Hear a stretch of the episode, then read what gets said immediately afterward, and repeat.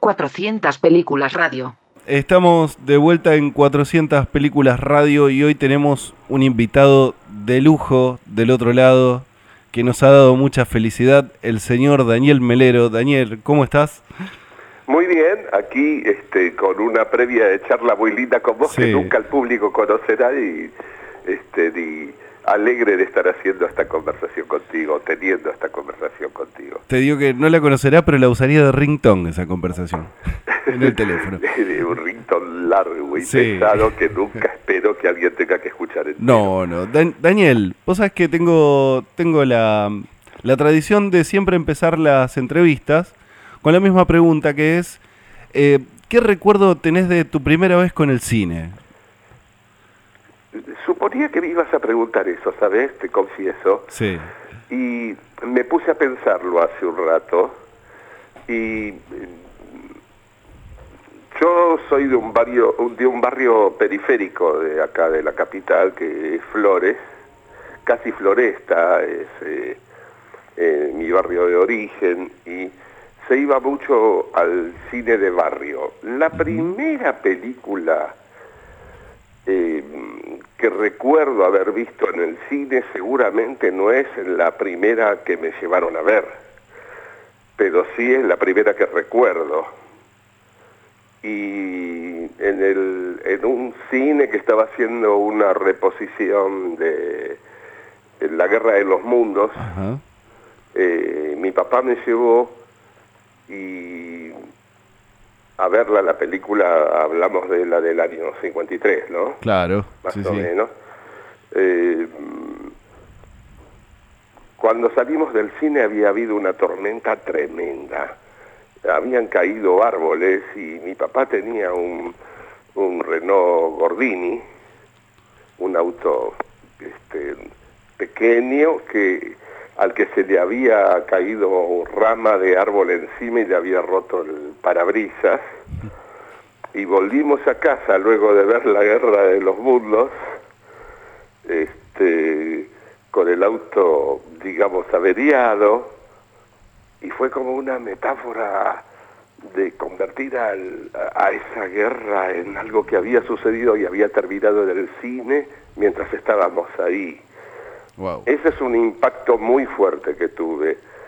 Eh, luego eh, hay varias películas que fui insistente con ir a ver, tuve la suerte de pertenecer a una familia que apreciaba mucho la idea de salir e ir al cine y contra todo lo que se decía eh, digamos, académicamente, en esa época mis padres eran fanáticos de Hitchcock.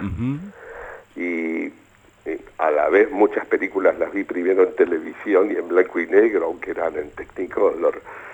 Y digamos, mi padre me llevaba mucho a ver cine a un auditorio que en una parroquia tenía cerca de casa donde se daban películas inglesas de terror este y, que fueron para mí muy determinantes o sea conocer el miedo como entretenimiento pero el miedo como terror también. Claro. Vos sabés que el por lo que me estás nombrando parece que está de algún de alguna forma me está llevando para ese lado de cine B de la década sí, de todas maneras estas películas eran de la Hammer, tenían una cierta terminación, de todas formas lo, la consistencia que por ahí tenían es la del buen cine B, claro, donde confrontás con temas a los que no se atreve el mainstream y se resuelve como se pueda con los recursos que hay y con, con actores muchas veces, ¿no? Claro. Este, pero sí el castillo de la Gorgona, todo eso está, qué sé yo. El, lo posterior a mi ADN, en lo que es info, eh, están esas cosas. Claro. ¿Y recordás la música de esas, de esas películas? Porque tienen, viste, tienen laburo muy, muy fino, son, son muy especiales. Absolutamente, y en muchas películas, no tanto de la Hammer, pero otras que sí me influyeron, como los viajes de Sinbad, todo eso, term- termina estando involucrado cuando todavía era hombre y no recuerdo su nombre, Angela Morley, que este, termina siendo la persona que es la orquestadora de Scott Walker en un momento, Sí. que es una de mis, es uno de mis artistas favoritos y yo creo que hay una manipulación, uno está en formación y también en, en información y deformación. Ujú. Incluso viste que, que Walker, la- las dos bandas de sonidos que hizo son eh, irrepetibles. La de, Eh, la de Paula bueno, la- X. ahí está la de que 800.000 guitarras, no me acuerdo de caras, era esa película, ¿no? Se llamaba así Sí, el director. eh, Paula, Paula X, Eh, sí, de, de X, Carax. Y después y, hizo. y luego eh, tenemos también el ballet que hizo para Claro. eh, para inválidos. Claro, y hay una. que Y es la va a última. buscar la pelota, creo que se llama Sí. aparte. Y la última, la de Childhood of a Leader. Uh, cierto, sí, sí, sí, que nunca la pude escuchar entera. eh, es, es increíble. qué, bueno. qué lindo que me digas eso. Me da más deseos todavía. Qué bueno que hayas Ni traído. siquiera pude ver la película Ah. completa. Eh, mm, está ahí para cuando quieras. Ah, bien, bien, bien. Está ahí. eh, mi, mi falta entonces. Sí, y vos sabés que justo que hablabas de, de- Pienso en Scott Walker, pienso en los últimos, por lo menos tres, cuatro discos, eh, con, con esos, con esos saltos temporales gigantes. Y pienso también, sobre todo en tu último disco, y en las imágenes que se generan a partir de, de- de eso. O sea, pienso en la ruta del opio. Eh, eh, eh, disculpa que no sabía cuál era para, para vos, este, porque a veces no lo sé para mí cuál es eh, mi último disco. No, la ruta del Eh, opio. Sí, sí, perfecto. Sí. Sí, da, tiene algo cinematográfico en sí, es como Sí. la banda de sonido de una película que no se hizo. Claro, la, la otra vez lo estaba escuchando y, y realmente cerré los ojos y estaba viendo una película mientras vos tocabas. Sí, bueno, en gran medida, digamos, es un álbum, es un álbum compartido, este, pero mientras escuchabas esos sonidos, eh, nosotros tuvimos eh, con Diego una idea de guion en, en- en un momento dado de, de la composición. Digamos, este disco llevó seis años, ¿viste? Eh, hasta que vio la luz. Y en ese sentido también perdió esa especie de narrativa que aparentemente iba a tener y sin embargo ganó una nueva, más abstracta, más sintética, para mi manera de ver más inteligente, que algo que yo ya creía que estaba terminado, o sea, fue más capricho de mi compañero en la labor, Claro. digamos, de Diego, Sí. y, y también a sabiendas de del asunto de que iba a ser también publicado en vinilo, eh, compactar la información para que fuera eh, eh, este, un buen viaje pero sintético.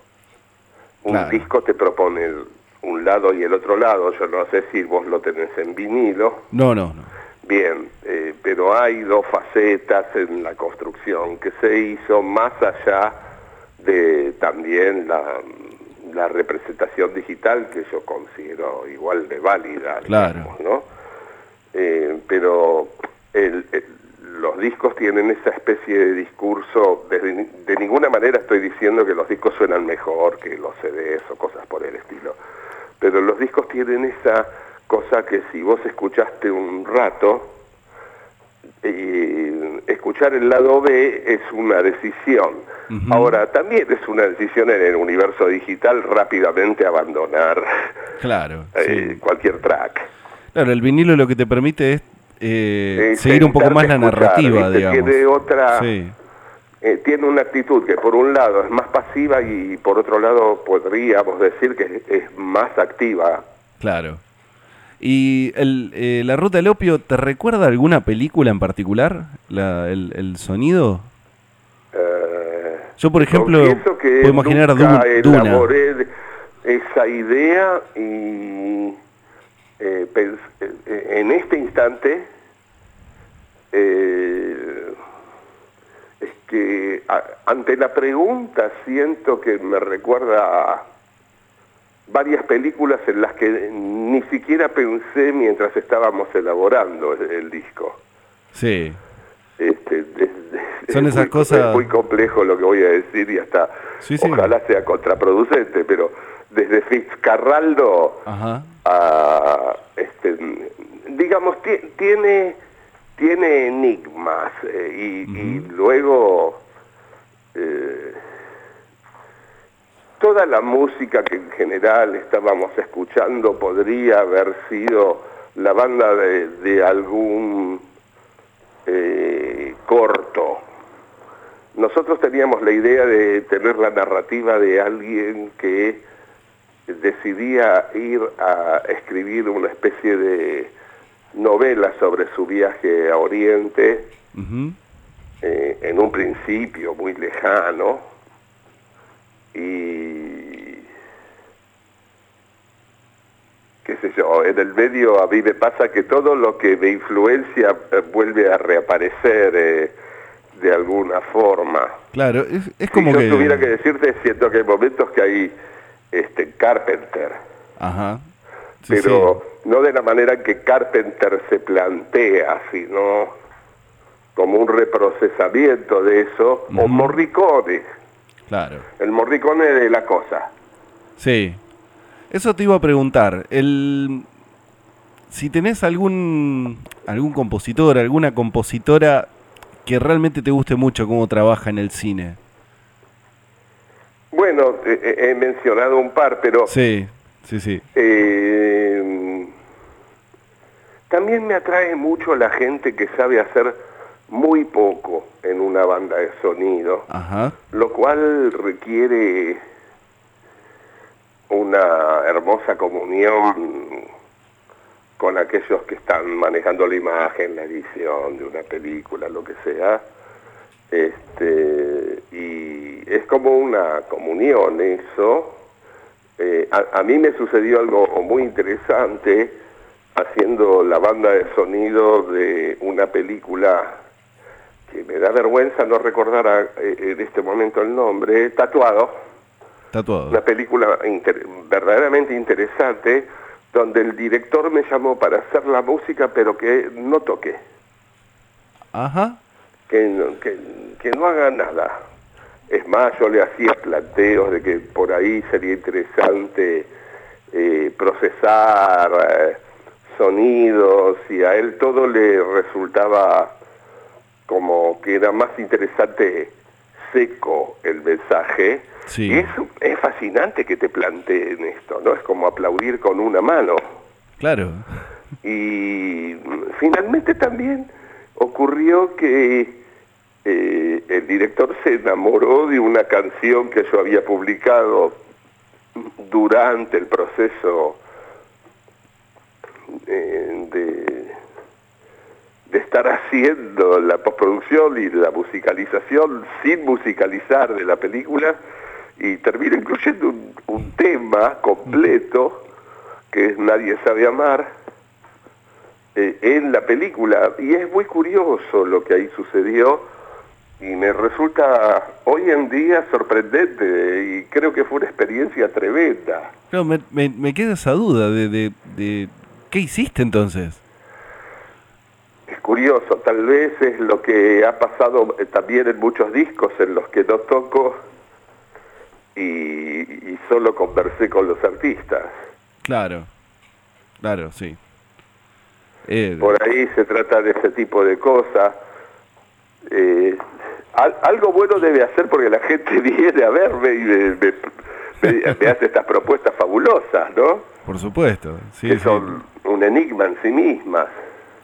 Si, ha- si, si hay algo que te ha caracterizado es esa transformación constante y es una lectura muy particular de todo lo que está pasando con la información que nos rodea. Entonces, no, no es sorprendente que, que alguien te convoque para ponerte en ese desafío. La Sí, verdad. eh, eh, sabes que igual es sorprendente cuando te toca y al mismo tiempo no es algo que pasa todos los días conmigo, es este, también muy excepcional aquel, eh, más allá de los valores que se le puedan adjudicar al resultado, que venga a proponerte semejante hermosura. Claro. ¿Has hecho algo más para cine? Estoy por la mitad de la banda de sonido de una película que eh, se, ocupó el COVID-19 de suspender las sesiones y todo eso, suspender el cine, eh, que se llama Weekend. Eh, y en estos días estoy retomando la labor alrededor de, de el film y es muy muy diferente la experiencia y también muy interesante respecto de la que te contaba antes, ¿no? Claro. Y salió un documental sobre vos también. Sí, inconcluso. Sí, porque es cortito, incluso. Eh, sí, de hecho, eh, lamentablemente el director falleció. Sí. Y Rolly, que, era el director, este, también estaba terminando de editar otra película que era la de un show en vivo sobre el recuerdo que hicimos, la representación de Travesti, un disco que hice hace más de 25 años y eh, no sé, nos tomó de sorpresa eso. Eh, de todas maneras creo que es eh, la película del show va a continuar bajo la batuta, para definirlo mal y pronto, de gente con, que él había elegido para elaborar eh, los criterios de cómo tenía que ser. Y el documental inconcluso me parece que se merece ser inconcluso. Sí, de hecho tiene la palabra inconcluso en el título. Sí, sí, sí, sí, es eh, increíble, como si fuese una premonición. Claro. Pero esos son acomodamientos que hacemos los que nos sorprendemos ante los sucesos de la vida. Sí, seguro. Porque la vida es mucho más sorprendente de, que lo que generalmente suponemos. Claro. A lo largo de, de, todos estos años que, que fuiste, no, no sé si decir cambiando, sino probando muchísimas cosas, eh, seguramente el cine te fue acompañando en ese sentido. Absolutamente, sí. Eh, ¿Hay alguna hay alguna película en particular que haya se haya convertido en un leitmotiv para alguna canción tuya? Ajá. Bien. Eh, sinceramente yo soy muy malo recordando en el momento las inspiraciones que fueron cuerpo en aquel momento que hice las cosas. Eh, y debería ser mejor en ello, creo, pero definitivamente cuando hice recolección vacía, sí. estaba muy, muy imbuido del cine porno de Andrew Blake. Y mm, luego podría decirte que en, en la mayoría de mis discos hay guiños alrededor de alguna película. Por ejemplo, Atlas. Atlas, eh, el, mi eje fue una película que se llama Sat. Sat. Con Z y doble A. Ajá. Sat. Sat. Ah, no la conozco. Sí, es sobre un científico loco que en la posguerra emigra de Alemania y llega a la conclusión de que lo máximo en la evolución es el bagre y trata de cruzar al ser humano con el bagre y va secuestrando mujeres y, constituyendo... Es muy impresionante porque es un terror suburbano. Claro. Eh, hecho la, ciudad de Jacksonville, donde están, ahí en, por Florida, y hasta el, el, monstruo, o sea, a mí me atrae mucho de Zack, que la, lo genuino que hay en que si vos querés ver una película de monstruos, viste que el monstruo generalmente te lo escatiman. Claro, sí, sí. No, SAT te da monstruo full time, todo el tiempo. Y, y para más el monstruo es el comisario del condado que está trabajando para una película local Hablemos de John Waters, entonces. John Waters, Ahí exacto, está. ¿viste? John- Juan Aguas, ¿no? Juan Aguas, qué, qué, qué director de, de, de choque, ¿no? Eh, Sí, val- a val- la vez, viste que hay películas, este, qué sé yo, la del chico que saca fotos, Pecker era, Sí, ese film es de una, un refinamiento, eh, digamos, conceptual y de una escasez de, una escasez de bizarrescas, y digamos, fascinante, y es una manera de también hablar sobre el, el mundo de lo que se considera cultura alta en, un nivel. claro, Me, incluso- me gusta mucho cómo se maneja también el de los secuestradores, los que secuestran a Melanie Griffith. Eh, Cry Baby, No, Cry Baby No, es la que la también termina la Johnny Depp es esa. comedia musical también Sí. por ahí. No, Hairspray y Cry. Baby también. Pero no, no, no, la- los terroristas, de- unos terroristas secuestran a una estrella del cine y es Melanie Griffith. Ajá. Sí, no, Este- yo soy muy fanático del, del primer John Waters.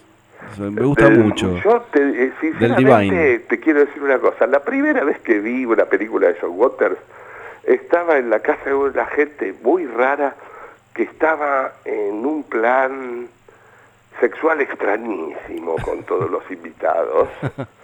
Y era un poco inquietante porque se sumaba a, a todo lo que sucedía en la película. De todas maneras la he visto muchas veces lo más fuerte que hay en él me parece que es eh, eludir la idea de conflicto al mismo tiempo. El conflicto es de los que lo observan. Claro. Eh, Él es casi una persona que se maneja con, un, con la inocencia de un niño y con la perversión de un niño. Él desarrolla una idea. Sí, pero es la perversión del Sí. niño, quiero decir, que tiene también. O sea, el no darse cuenta que jugar al doctor es sexo. Claro. Sí, sí. Lo dije mal y pronto, como suelo hacer. No, vos sabés que es muy loco porque el- eh, fue John Waters y Ruth Mayer en, en Estados Unidos quienes importaron a Armando Boya la Coca Sarli a. Estados Unidos. Pero bueno, también Corman es el que trae a Fellini. Sí, Este, o sea, eh, tengamos en cuenta, esta gente ama al cine. sí, y con sus recursos, eh, esa es la maravilla que tenía y que a veces todavía tiene el verdadero cine B, que es que a pesar de los recursos, el concepto va a ser transmitido. Y cuando tengo que hablarte de cine, no te voy a hablar de Spielberg, claro. ¿viste? Eh, es también lo que hace Eloy Kaufman con, con Troma Exacto. en Estados Unidos. Sí, con- pero es, es- esto, bueno, entramos en Kaufman. Yo sé que te llegó un pedido mío, tal vez. eh, ya, ya fue resuelto. Sí, sé que fue de... Sí, sí, sí. Ya fue resuelto. Sí, sí. Y nada, yo aprecio mucho también en ese nivel que eh, la película Canesman que te llegó, que yo venía jodiendo con tratar de encontrarla, eh, la daba ISAT. Ajá. O sea, la tuvimos en tele. Sí, acá Is- Isat eh, fue... A mí me crió Isat. A mí me ha dado mucho cuando supe tener un blog. Este, para mí, qué sé yo, todo el cable era todo el cable e ISAT. Era, era algo distinto. Y digamos una cosa, si te pones a hacer zapping, siempre ISAT es eso, ¿eh? Sí. Puede sí. ser que uno no encuentre esa maravilla. También uno empieza a tener como un, analge- un analgésico con la, con la información, donde exige más. E ISAT te está dando todo lo que hay, porque tal vez hay menos. Claro, sí, yo recuerdo de, de- de dejar grabando películas a la madrugada de Gaspar Noé, de Von Trier, y a la vez tener el, tener el libro de 100 años de cine bizarro de, De de Curubeto. Sí, que ese también Bueno, fue mi Biblia. Lo, lo que ha dado Curubeto a la cultura. Sí, sí. es, es infernal, o sea, yo tengo la suerte de haberlo conocido muchos años atrás y este y estar conversando con él hace muy poco también, durante este año, luego de mucho tiempo. eh, o sea, un día me encuentro con Curubeto eh, en la Galería del Este. Yo era socio del videoclub y Curubeto, yo le pregunto, ¿qué te parece que debería alquilar? Mira, no deberías alquilar nada, pero si vas a alquilar algo, que sea el caso de la canasta. Ajá. ¿Qué? La del, la del siamés deforme que mataba Sí, gente. Exactamente, la primera que no tenía ni siquiera el número uno. Claro. Y para más la tenían. Que era un, un, un videoclub especializado, digamos, entre comillas, en clásicos y hasta los editaba el video. Y nada, yo el- todavía recuerdo esa conversación. Fue, Viste que hay gente que es capaz de darte el dato Claro. Sí. este, el Sí, dato sí. del momento, ni siquiera era nueva la película, o era el dato, y fue sensacional. Él está, bueno, no debería decirte en qué estaba interesado la última vez que hablé, porque ya eso es muy privado, Está muy bien. pero Eh, era fabuloso lo que estaba interesado. No sabes lo que me intriga. Pero bueno, viste que Te hay lo puedo decir en gente. privado después. Bueno. pero no, no, no, no sé si Diego estaría de acuerdo. No, no, esperemos que, me que, que salga con la sorpresa. A- a- hacerle una entrevista. Me eh, encantaría, o sea, me encantaría. o sea, él, Fabio Manes, Peña, Sí, sí, sí. Vos sabés que. el- 400 películas también. Viste que hay, hay gente que, que vos por ahí no sabes qué mirar y, y te dice, decime cuatro palabras. Y te sintetiza una película en esas cuatro palabras y te dan el clavo siempre. Y, Hay gente que tiene esa virtud. Sí, hay gente que sabe ver al otro, Sí, sí, eh, sí. cosa que escasea. Es difícil. El- es muy en loco. general, casi todo el mundo trata de verse a sí mismo. Claro. O sea, el- Este, trata de convencerte de- sobre lo que le gusta a él. eh, cuando el otro te mira y te ve como otro, a- aún diciéndote algo que le pertenece como sí mismo, le habla al otro. Claro. Y, a ver, eh, bandas de sonido que te hayan, que te hayan impactado, que, que recuerdes, o, o leitmotivs, o... Eh, eh, las que voy a decir mm, pueden ser las que recuerde, sí, no las que más me habrían impactado. claro, De alguna forma, como te decía, eh, la de El Enigma de Otro Mundo de eh, fue- ha sido y sigue siendo muy influyente para mí. La de, no sé, la voy a decir en castellano, Testigo en Peligro. sí, de, de- sí, sí, la de, la de Hitchcock. eh, También era me Herman, ¿no? atrae mucho es- esa discreción que tiene con un sintetizador que repite un leitmotiv. Eh,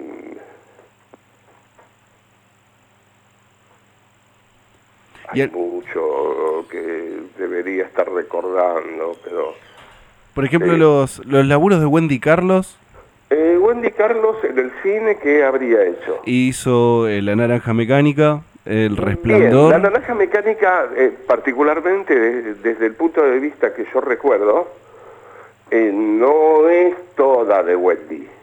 Claro, no, no tiene tiene algunas algunas obritas, viste que era lo que hacía ella que tomaba Sí, música la- clásica. la- tiene la marcha de pompa y circunstancia de Elgar, que mm, dudo que sea de Wendy Carlos, y también tenía I Wanna Marry a Lighthouse Keeper, and- ¿no? Esa canción, yo a- adoro esa banda de sonido y me la compré. Sí, Es más, la conservo en CD. Y no tengo compactera. Va, tengo, pero no la utilizo. Este, pero está ya en un territorio fetichista, ¿no? Eh, conservarla. Eh, Wendy Carlos eh, no es de, de lo que más me atrae en- en- desde el punto de vista del sonido, y me produce un respeto, un respeto que podría tener con alguien que toca Bach, en definitiva, ¿no? Claro. Cuando hizo el álbum de Bach, que era, miren cómo con el sintetizador puedo re- reproducir el clavicordio, supongamos. ¿no? Era con, con un MOOC. Eh, sí, con el book, este, y de verdad, este, con, es un producto que tiene que ver con la época en que este, había mucha plata para grabar discos porque se vendían los discos. Sí. pero es eh, un absurdo ver el sintetizador así. El, Eh, Walter Carlos me gusta menos que Wendy, igual, ¿eh? de eso Claro. estoy seguro. sin duda.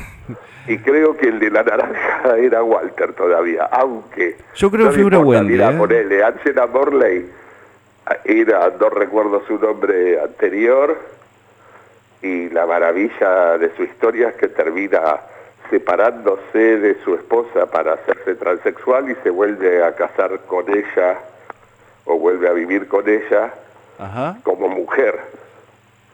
claro. Y es una historia de amor que todavía no hay una película que la explote, según yo creo, hasta hoy. Debería. Eh, Me Daniel. convertí en mujer para volver a estar con mi esposa, ¿no? Sería Sí, medio- sería- Ese- eso es amor, ¿Qué te parece? Sí. De, de ambos lados, ¿no? sin duda. Daniel, para ir terminando, eh, además de proyectos a futuros, eh, a- al futuro, creo que te vi en una foto firmando un contrato hace poco, pero... Sí, estoy firmando contratos para por eh, varios discos, sí. Ah, por varios, eso es una Sí. gran noticia. Eh, quería, quería que le digas a todo el mundo que está escuchando qué películas necesitan ver sí o sí para entrar en el mundo de, de Daniel Melero.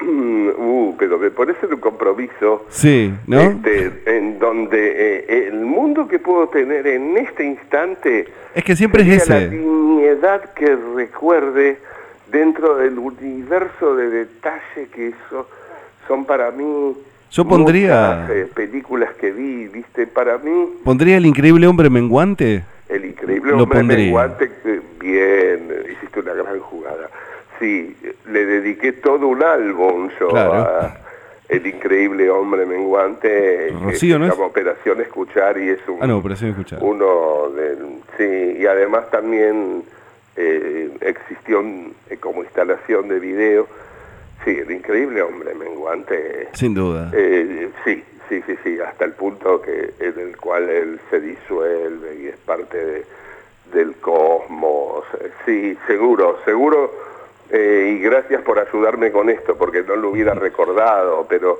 este Nombraste antes a Fiscarraldo, también. Fiscarraldo, mira, yo te diría eh, Herzog. Yo- vos sabés que cuando me decías lo de la ruta del opio, yo lo asociaba más a Corazón de Cristal. Bien, perfecto. Bueno, te quiero decir, no figuró en la agenda, pero seguro. O sea, eh, eh, el asunto, mira, hace poco un amigo, un compositor, este, Gustavo de Leonardi, me, sugirió que había una película de Herzog en YouTube sobre Gesualdo, un compositor. Este, digamos, del medioevo, para definirlo mal y pronto, en la vulgaridad con que yo manejo las fechas, y es de Herzog, y es muy, muy interesante de ver. Este, el, Pues sí, el- el- el documental, documental. este, no sé si vos lo... Muerte para cinco voces. Sí, Sí, sí, es del 90 y algo por ahí. Sí, sí, sí, sí, ni siquiera es algo... En general, no es que yo tenga reticencia ante lo nuevo, pero eh, ante semejante falacia fabulosa de investigación, es hiper vanguardista lo que ahí Sí. sucede. Y eh, eh, esto, no sé, Herzog, ¿sabés qué pasó por Argentina? Estuvo en el, en el Museo de, de La Plata hace poco. Absolutamente, y también eh, supo ir a buscar a Uki Goni. Vos sabés que estaba filmando una miniserie, Herzog, Sí. no sé si estuvo en Paraguay o en Bolivia por eso, sobre eh, un proyecto medio extraño que tenía, creo que John, el, el- el director de Ford, en, no John Ford, sino de Ford la automotriz, de crear una ciudad eh, utópica en Paraguay. Ajá. Y creo que Vos está sabés tra- que creo que hace dos fines de año Uki Gotin, que había tenido el honor de recibir a Herzog en su casa, me habló de esto y yo lo tenía perdido en mi memoria. que Esta es información medio perdida, no nunca se sabe. No, pero digamos, es, eso, bueno, en cierta medida Herzog... Hay una anécdota de Herzog que a mí me vuelve loco de buena que es, y perdón que... No, por sé favor. si me estoy excediendo. Adelante, adelante. un día, después de muchísimos años de conocerse con John Waters, Ajá. son medio más que amigos, le comentó a la esposa, como en el capítulo de Los Simpson casi, me parece que John es gay. Y la esposa se asombró de eso y nada, no, no cambió nada del mundo de ellos, pero eh, el mundo que ellos construían juntos era seguramente, me imagino, pura abstracción Sí. y, eh, y humor eh, del cine, la imagen y de películas, qué sé yo. Y después de muchísimos años le dio la impresión de que el otro era gay. Se puede que sea gay, ¿no? Sí, parece que tal vez, ¿no? Claro. Eh, Lo que tiene de maravilloso John Waters es que nunca tuvo que salir del closet. Claro. Y encima en Los Simpsons es John Waters también. ¿Cómo? En Los Simpsons es John Waters también. Exactamente, también, ¿viste? Y bueno, Mero no se da cuenta, pero Mero no es Herzog, ¿viste? Claro. Y es fascinante lo de Herzog, porque eh, eh, yo me siento muy identificado con eso. Nunca estuve rodeado de artistas con los que, que quería coelaborar o colaborar o lo que fuese, y pensé en sus esfínteres y, y Claro. el uso que hacían de eso. este, pero bueno, eh, al mismo tiempo este, habla de, no sé, dos niños jugando maravillosamente. Bueno, esta fue la charla con Daniel Melero, muy extensa, muy interesante. Un gustazo.